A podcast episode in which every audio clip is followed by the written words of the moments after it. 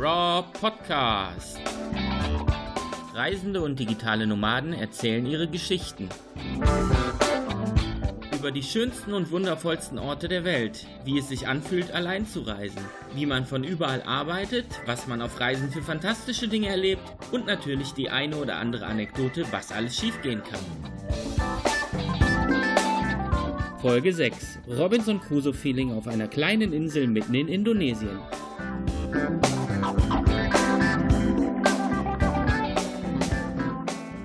Herzlich willkommen in die Rob Community. Heute habe ich Tina am Telefon. Äh, Tina ist selber Reisebloggerin. Choices of Life heißt der Blog, wird unter dem Beitrag natürlich gepostet. Herzlich willkommen, Tina. Hi, grüß dich. Hallo. Es freut mich sehr, dass wir miteinander reden, weil ähm, du warst eine der ersten Bloggerinnen, die ich auch während meiner Vorbereitungszeit und während meiner Arbeit am Blog kennengelernt habe und die erste, mit der ich auch einen Interviewtermin ausgemacht habe. Ja, deshalb möchte ich total gern mit dir sprechen und du warst viel in Südostasien unterwegs. Genau, richtig. Also Südostasien oder generell Asien ist so mein Favorite Urlaubsziel. Ich hatte zwar auch schon auf die andere Seite der, der Welt verschlagen, jetzt auch wieder als nächste Reise, aber irgendwie schlägt mein Herz bisher immer nur für Asien. Okay, ähm, hat das einen bestimmten Grund? Also was, was fasziniert sich so, dich so an Südostasien und an Asien hm. allgemein? Also erstmal generell sage ich irgendwie, Europa kann man irgendwie dann noch bereisen, wenn man auch schon ein bisschen älter ist, wenn man vielleicht auch gar nicht mehr so lange reisen möchte oder so weit fliegen möchte. Und ich glaube, dann kann man eben einfach noch Europa und alles, was es hier auch noch Tolles zu entdecken gibt, äh, sehen. Deshalb hat es mich immer in die weite Ferne verschlagen. Und, und Asien einfach deshalb, weil es super einfach zu reisen ist. Ich finde die Menschen einfach unheimlich freundlich dort. Die wird immer geholfen. Das Essen finde ich großartig. Also ich glaube, in jedem asiatischen Land finde ich das Essen einfach unfassbar toll. und genau, und es ist auch einfach günstig, das muss man auch dazu sagen, dass ähm, du einfach einen Bruchteil dessen ausgibst, was du in Europa ausgibst und du einfach viele Sachen machen kannst, äh, ausprobieren kannst, Ausflüge, du leist dir einen Scooter, es ist einfach einfach, leichtes Reisen. Ja, da habe ich direkt zwei Nachfragen. Die erste ist, gibt es denn ein asiatisches Leibgericht? Oh, muss ich mich auf eins festlegen? Also ich äh, liebe Thai Curry und Partei aus, aus Thailand. Ich esse einfach total gerne asiatisch. Aber die beiden Gerichte, ich glaube, wenn ich mich jetzt festlegen müsste, Partei und Thai Curry. Ja, schon hoch im Kurs. Und die zweite Frage ist, du sagst, das Essen ist überall günstig, aber mit Sicherheit ist auch der Urlaub an sich viel günstiger. Ja, total. Also der, der Flug, klar, wie immer im, im Leben ist das teuerste, aber dank der schönsten äh, Portale, die es heutzutage gibt, kriegst du auch oft einen Schnapper. Und vor Ort gibst du wirklich nicht viel aus, sei es für die Unterkunft, um von A nach B zu kommen, mit dem Scooter, mit dem Bus, äh, mit dem Zug. Du musst halt gar nicht so viel ausgeben. Und das Essen ist sehr, sehr billig. Man hat einfach ein, ein ganz kleines Tagesbudget und kommt damit wunderbar zurecht und, und lebt da wie der, wie der Gott in Frankreich eigentlich mit seinem Taschengeld, was man zur Verfügung hat. Und äh, genauso war das auch auf äh, Sulawesi, da wollen wir nämlich drüber sprechen. Und das ist ein Ortsname, den ich persönlich vorher noch nicht gehört habe, vielleicht auch viele Hörer noch nicht. Erzähl mal ein bisschen darüber. Wie, wie ist es da so?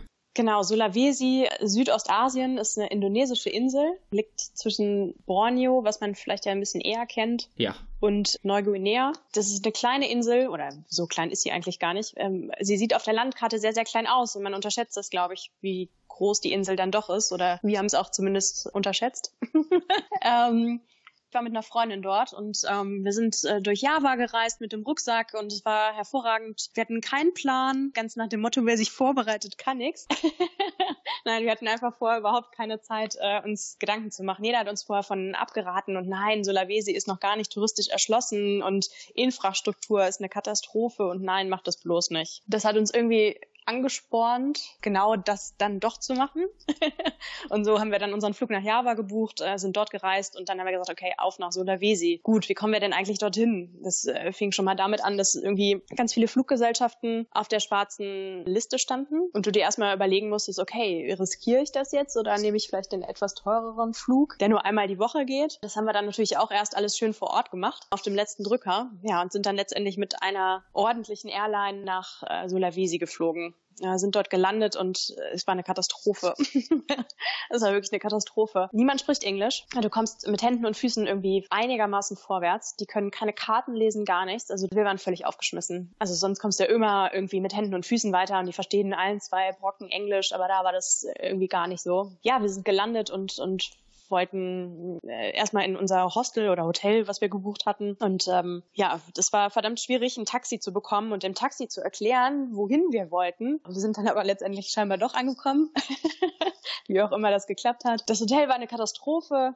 Und die Stadt Makassar heißt das, ist die Hauptstadt dort auf Sulawesi. Und ja, das war laut, alle fahren mit Fahrrädern, Rollern rum, wie man das auch in jeder anderen asiatischen Stadt mitbekommt. Es fing an zu regnen, überall war Schlamm. Es war wirklich, und ich habe schon sehr, sehr viele asiatische Länder gesehen und auch Großstädte und kleinere Städte und wirklich viel. Aber das war wirklich krass. Also ich kann das gar nicht so richtig beschreiben, was es für Gerüche waren, was für eine Lautstärke es war. Also wir standen da wirklich wie so zwei kleine verlassene Mädchen in einer großen Stadt und wussten gar nicht, wohin mit uns. Du erzählst jetzt, das alles war eine Katastrophe, aber, aber wenn ich, wenn ich so deinen Blogartikel richtig im Kopf habe, dann war es ja schon irgendwie paradiesisch vom Urlaub her. Äh, ja. Wie, wie hat sich das dann geändert? Was ist passiert? Genau, wir haben dann äh, eine furchtbare Nacht hinter uns gehabt im Hotel. haben, uns, haben uns dann gedacht, okay, wir schauen uns die Stadt an. Ich muss dazu sagen, ich mag Städte nicht so gerne, weil da ist einfach nur laut, viel Verkehr und äh, okay, aber die Hauptstadt von Sulawesi, hey, die muss man sich zumindest einen Tag angucken. Okay, dann äh, haben wir uns in unseren tollen Reiseführer Stefan Lose geschaut, wo gar nicht so viel drin stand und sind dann einfach quer durch die Straßen gelaufen, haben uns alles angeguckt und dachten wirklich, oh mein Gott, wo sind wir hier gelandet? Das war alles ganz zurück zurückgesetzt und äh, mit Kutschen und was ja erstmal ganz romantisch klingt, aber in dem ganzen Konstrukt war das furchtbar. So, und jetzt zurück zu deiner Frage. Wir sind dann ähm, zu dem Hafen gelaufen und da waren so Fischerboote. Und dann haben wir gedacht, okay, auf unserer Karte, da sieht man eine kleine Insel vor Sulawesi. Dann standen wir am Hafen und dachten, okay, die Richtung muss das ungefähr sein. Und dann haben wir mit Händen und Füßen mit einem Bootsmann gesprochen und ihm klar gemacht, dass wir gerne auf diese Insel möchten. Und dann, ich übersetze das jetzt mal. gar kein Problem, ich fahre euch dahin, kostet irgendwie einen Zehner und gar kein Thema, ich fahre euch dahin, ich hole euch auch wieder ab. Ja, und dann haben wir überlegt, okay, sollen wir das mal machen? Wir wissen gar nicht, was uns irgendwie erwartet.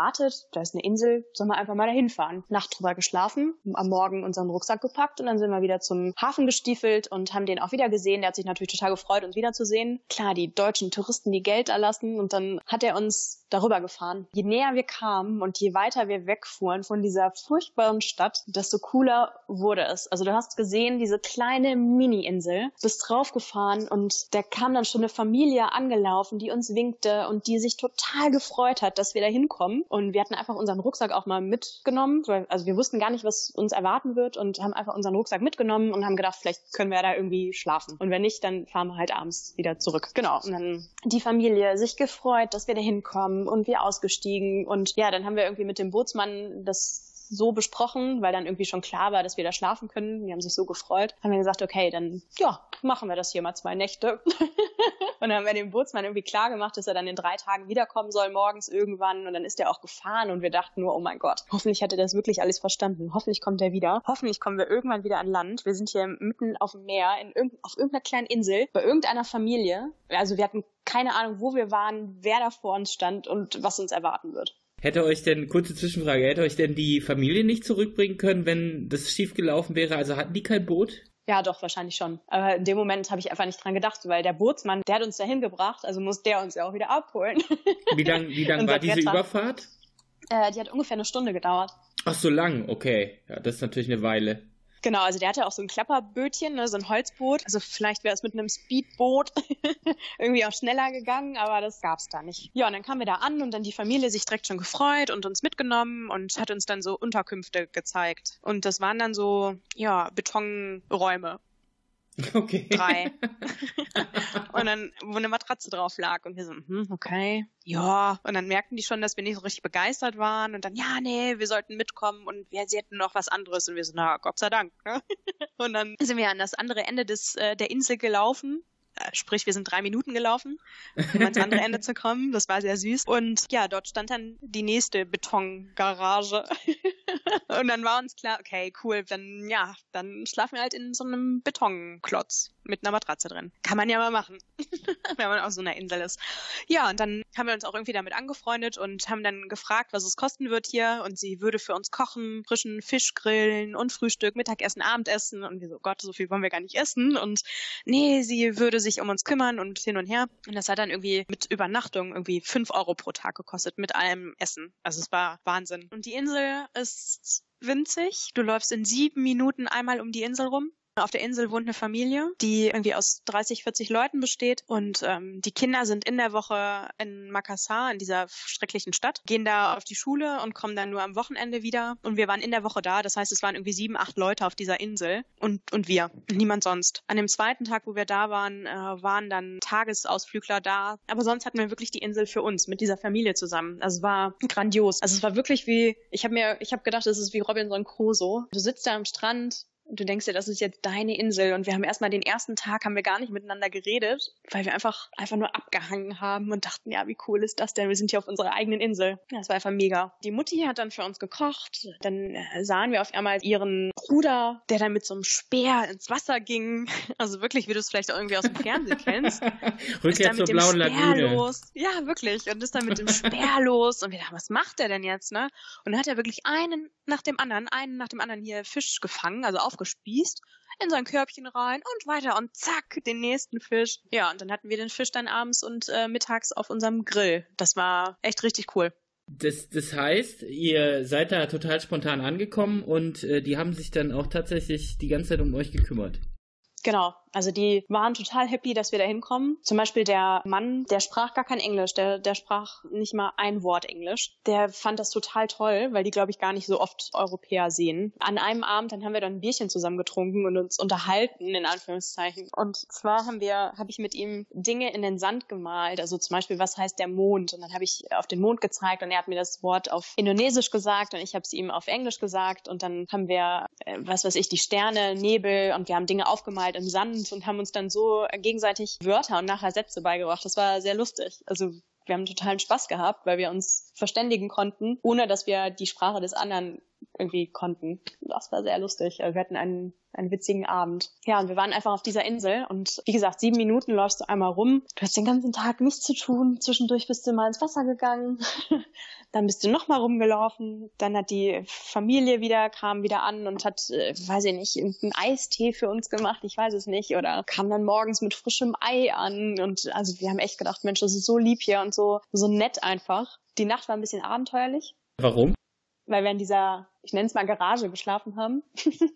und auf so einer kleinen Insel auch ganz viele Tiere gibt, die dann über das Wellblechdach gelaufen sind und wir natürlich so ein bisschen Angst hatten, dass diese Tiere dann auch in unsere Garage kommen. Und ja, es wäre sehr abenteuerlich. Also ich hatte, also ich habe eh immer Schiss vor jedem kleinsten Tier. Von daher hatte ich da besonders viel Schiss. Der Angsthase vom Dienst. Aber ich habe den Schlaf dann tagsüber nachgeholt habe mich dabei in meiner Hängematte gefühlt wie Robinson Crusoe. Ja. Robinson Crusoe. Ähm, das, das heißt, wie, wie groß war die Familie überhaupt? Also die Familie bestand irgendwie aus 30, 40, Leuten, ganz viele Kinder aber, die dann zu der Zeit eben nicht da waren, ähm, weil die halt in der Schule waren.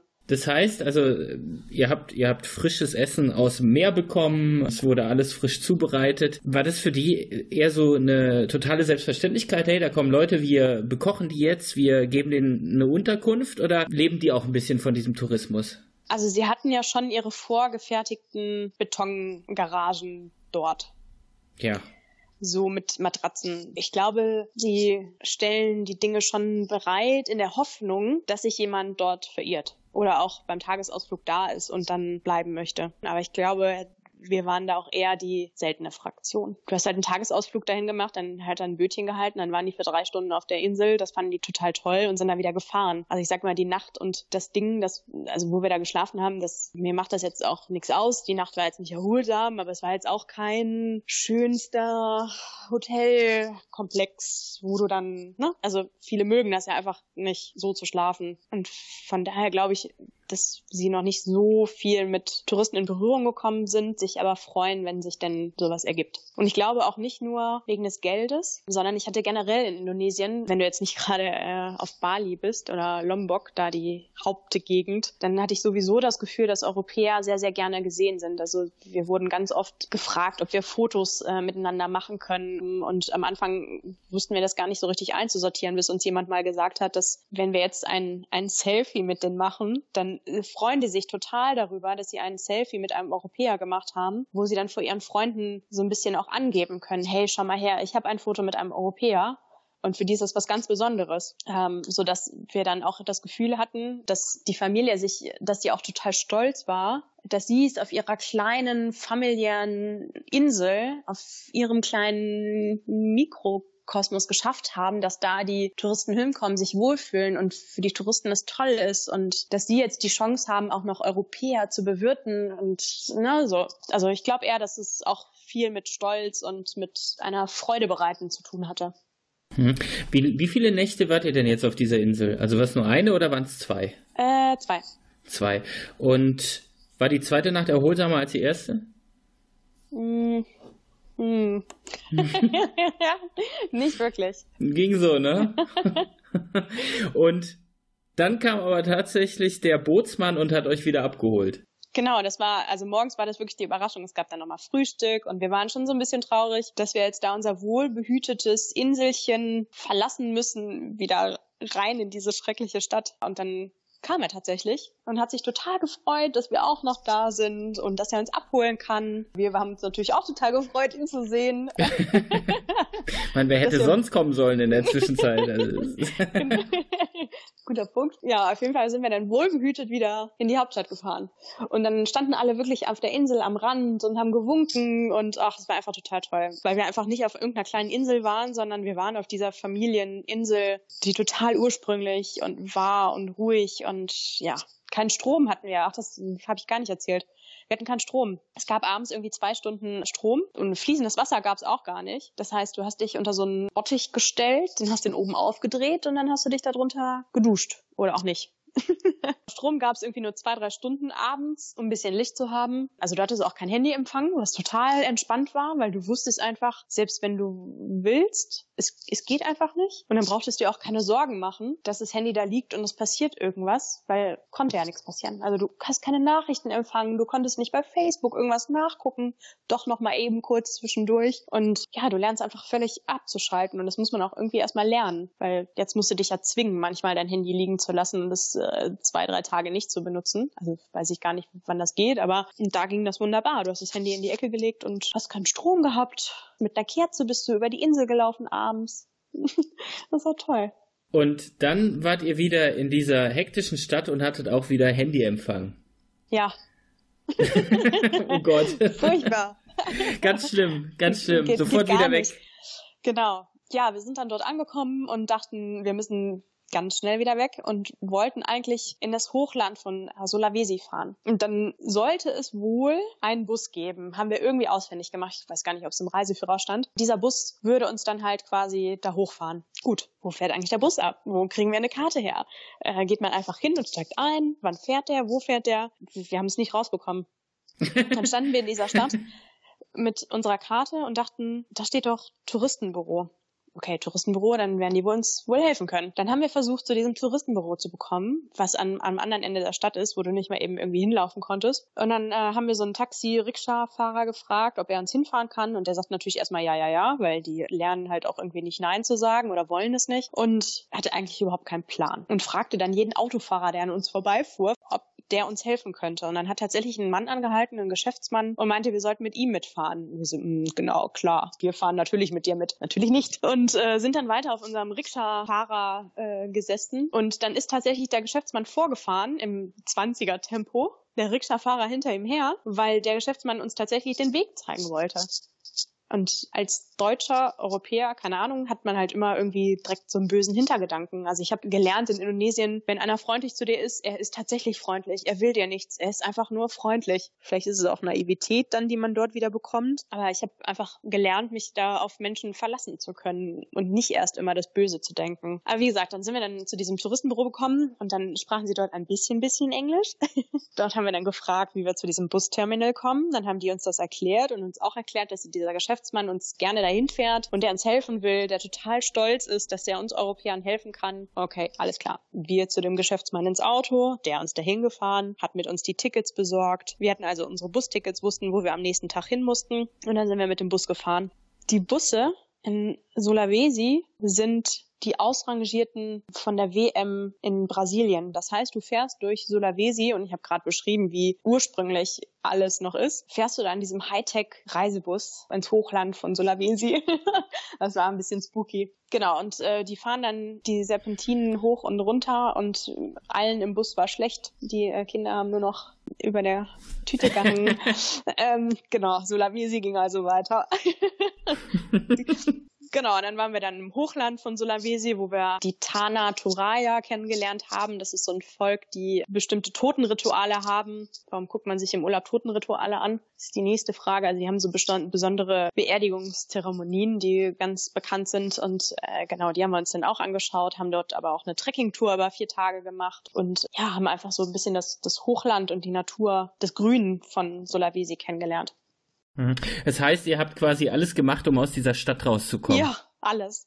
ja, wirklich, all, also ja, genau, raus, weg. Ja. Ja. Und jetzt habt ihr diese Stadt hinter euch gelassen und habt dann äh, was ganz Wundervolles entdeckt am Weg weiter. Also einmal diese Insel, dann das Hochland und alles, was dazugehört. Was, was war das Besonderste auf dieser Reise für euch? Mm, die Menschen. Warum? Ähm, also ich muss wieder ein bisschen ausholen. also erstmal die, die Familie auf der Insel, das fand ich total goldig, wie die sich um uns gekümmert haben. Ah, ich fand es total toll, wie wir uns mit Händen und Füßen und wir malen Dinge in den Sand äh, unterhalten haben. Und das nächste Erlebnis war dann eigentlich, also wir waren im Hochland, okay, Hochland gesehen, Beerdigungszeremonie gesehen, kann man mal machen. Waren auf einer Trekkingtour, haben dort bei Einheimischen geschlafen, das war auch sehr spannend und sind dann und das ist der eigentliche Punkt, worauf ich hinaus will, in den Süden von Sulawesi gefahren. Und dort ist so ein besonders schöner, weißer, langer Strand. Und dort waren wir dann nochmal irgendwie drei Tage, bevor wir dann nach Hause fliegen mussten und haben dann wirklich nochmal alles Revue passieren lassen, saßen dann da und ach Mensch, wie toll alles war und drei Tage total relaxed. Und jetzt steht der große äh, Rückreisemarathon wieder an und dann haben wir vorher in Erfahrung gebracht, weil es gibt ja keinen Timetable, wann der Bus fährt. Wieder in die Hauptstadt, in diese schreckliche.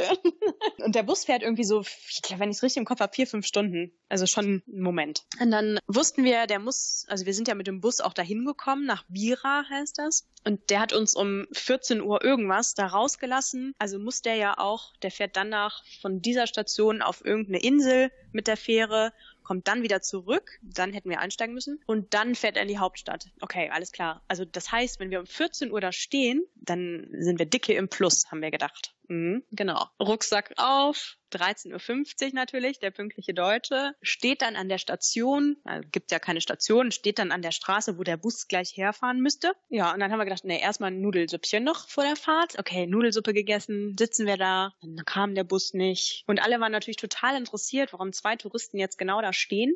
Was, ne? Die wussten gar nicht, warum wir da stehen oder sitzen. Ja, weil wir auf den Bus warten. warum stehen wir hier sonst? Ja, der fährt heute nicht.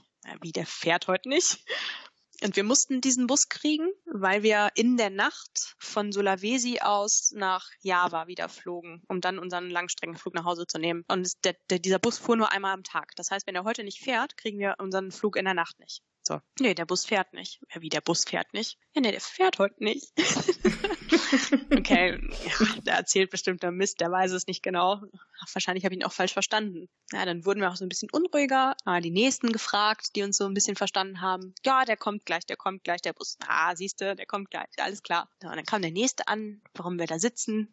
Nee, der Bus, der fährt heute nicht. Und dann haben wir irgendwas verstanden, der, wie der Bus fährt heute nicht. Ja, dann war es dann mittlerweile auch fast 16 Uhr. Also wir saßen dann schon zwei Stunden und dachten dann, ja, jetzt müssten wir langsam mal gucken. Da gibt's keine Taxis, da gibt's keinen sonstigen Bus. du konntest kein Auto mieten oder so, also es ging nix okay, wie kommen wir jetzt in die Hauptstadt? Und dann waren dann, daneben war so eine Firma, die, die Telekom von Indonesien oder von Sulawesi. Und da hatten zwei Männer gerade irgendwie Feierabend. Und dann waren die da auch, wo wir saßen, waren noch was am Essen und guckten dann interessiert zu, wie wir da saßen und langsam ein bisschen nervöser wurden. Da haben die sich mit uns mit Händen und Füßen wieder unterhalten und dann kam raus, die fahren gleich in die Hauptstadt. Und wir wollen in die Hauptstadt. Und dann haben die gesagt, ja, wir sollen mitkommen. Dann dachten wir, das kann ja wohl nicht wahr sein. Und dann haben wir die gefragt, was sie dafür haben wollen. Nee, wir fahren doch sowieso. Kommt mit und setzt euch rein und gut ist, ne? Wir so, nee, das kann ja wohl nicht wahr sein. Und wir haben nicht mehr drüber nachgedacht, ob das irgendwie gefährlich sein könnte oder irgendwas, ne? Einfach rein. Und wir waren so happy, dass wir überhaupt da wegkommen, weil wir wirklich Schiss hatten, dass wir unseren Flug nicht bekommen. Und dann saßen wir mit diesen Männern vier, fünf Stunden im Auto, haben die zwischendurch immer wieder angehalten an jedem Obststand, haben uns Obst gekauft und wir wollten das ja gar nicht, weil wir ja die reichen Europäer waren. Und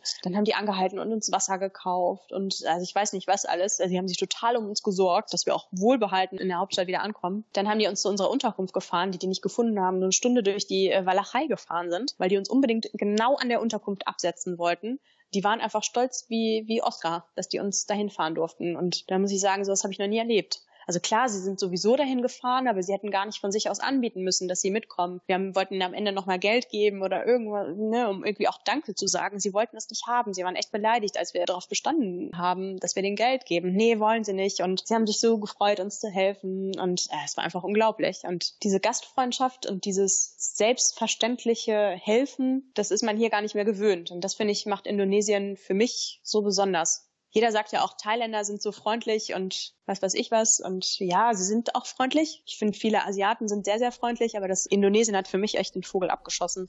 Was hat das, wenn du da heute drüber nachdenkst, mit dir gemacht? Also was hat das für Nachwirkungen? Das ist eine gute Frage. hm. Ja, also wenn du jetzt hören möchtest, dass ich natürlich auch sehr viel freundlicher zu meinen Mitmenschen bin und noch mal mehr helfe als vorher, ich glaube nicht. Hm, also ich weiß es zu schätzen und ich wusste ich vorher auch schon, aber ich finde, es wird einem noch mal so bewusst, wie nicht selbstverständlich das ist. Sei es die Freundlichkeit hier im Restaurant oder in der Bar, wenn man irgendwo ist. Man ist ja schon total erschrocken, wenn jemand freundlich zu einem im Restaurant ist. Und man kennt das gar nicht mehr, dass jemand nett ist, dass jemand freundlich ist, dass jemand hilfsbereit ist. Und ja, ich finde, da könnte man sich ein Stück von abschneiden. Wie ich das getan habe, weiß ich nicht. Aber der Versuch ist da. Der Wille war da. Der Wille Sie war, war da. stets okay. bemüht, genau. Sehr schön. Das, ja, das, äh, ne, also, ähm, ich habe das, ich habe das gemerkt, als ich, als ich in Australien gelebt habe, dann bist du da und bist völlig entspannt, weil da fällt auch mal einfach ein Bus aus und äh, die Australier sagen, gut, dann kommt halt der nächste. Ne? Oder pünktlich sein muss man auch nirgendwo. Also es ist völlig egal. Und äh, mein Vater hat mich damals gesucht und äh, einmal ist der Bus ausgefallen und ja, er wurde da ein bisschen nervös weil er dachte, er kommt nicht mehr in die Stadt zurück. Und da habe ich zu ihm gesagt, das ist hier völlig normal. Also das ist jetzt nichts, worüber man sich wundern müsste oder nichts, was irgendwie neu oder außergewöhnlich ist.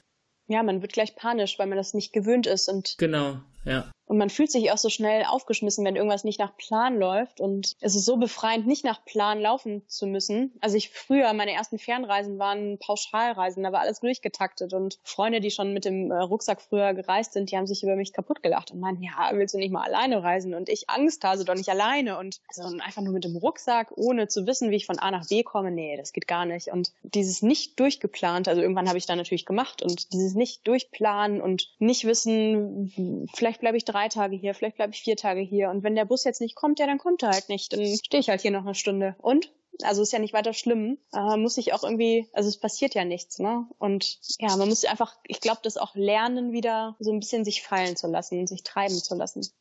Ja, dann bleibst du halt noch einen Tag in dieser schönen Stadt, Nein. von der du eben erzählt hast. Aber fallen lassen äh, finde ich gut. Hast du für dich einen Weg gefunden, dich auch fallen zu lassen, wenn du zu Hause bist? Dass du mal diese Ruhe findest, dass du mal zu dir selber findest? Da muss ich kurz drüber nachdenken. Wie finde ich denn meine Ruhe zu Hause? Also, wir sind in der Tat gerade umgezogen und von der Großstadt Köln hinaus aus äh, so ein bisschen aufs Land Und ich habe jetzt noch am Wochenende gesagt, es kommt mir eigentlich vor, als wäre ich in so einem Ferienhaus am Wochenende immer, weil alles hier so ländlich ist und off und keine Hektik, kein Stress, nicht viel Verkehr.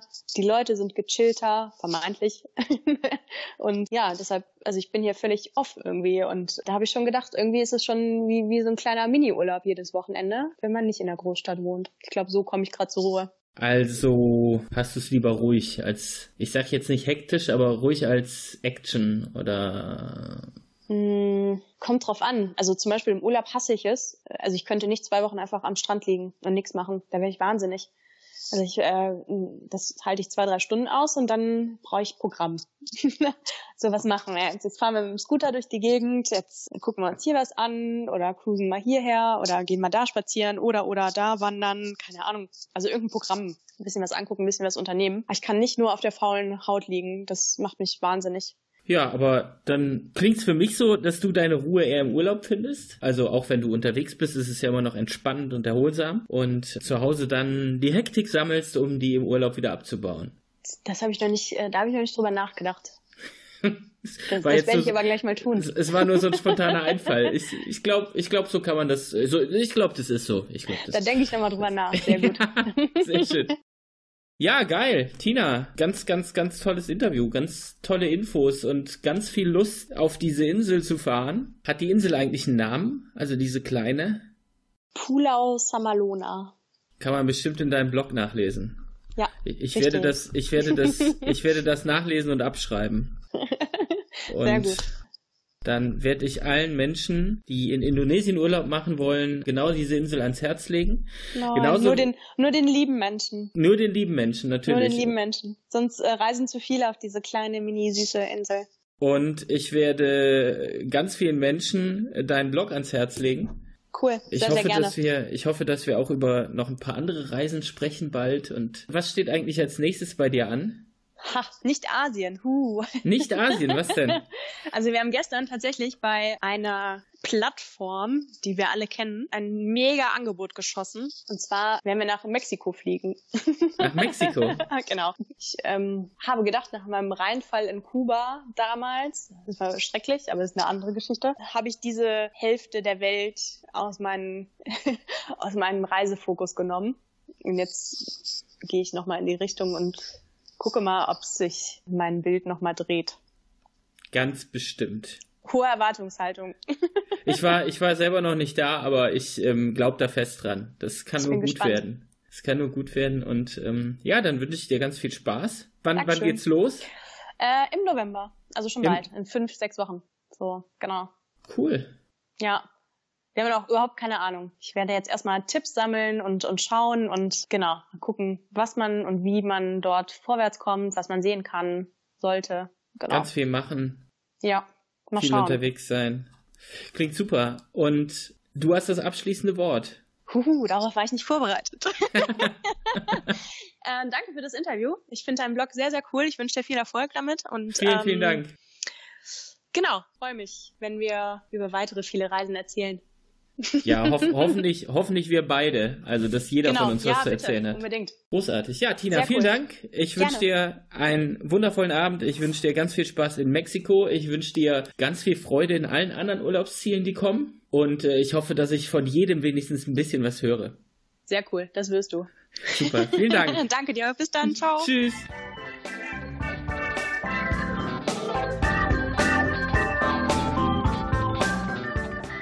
Der Raw Podcast. Danke, dass ihr dabei wart.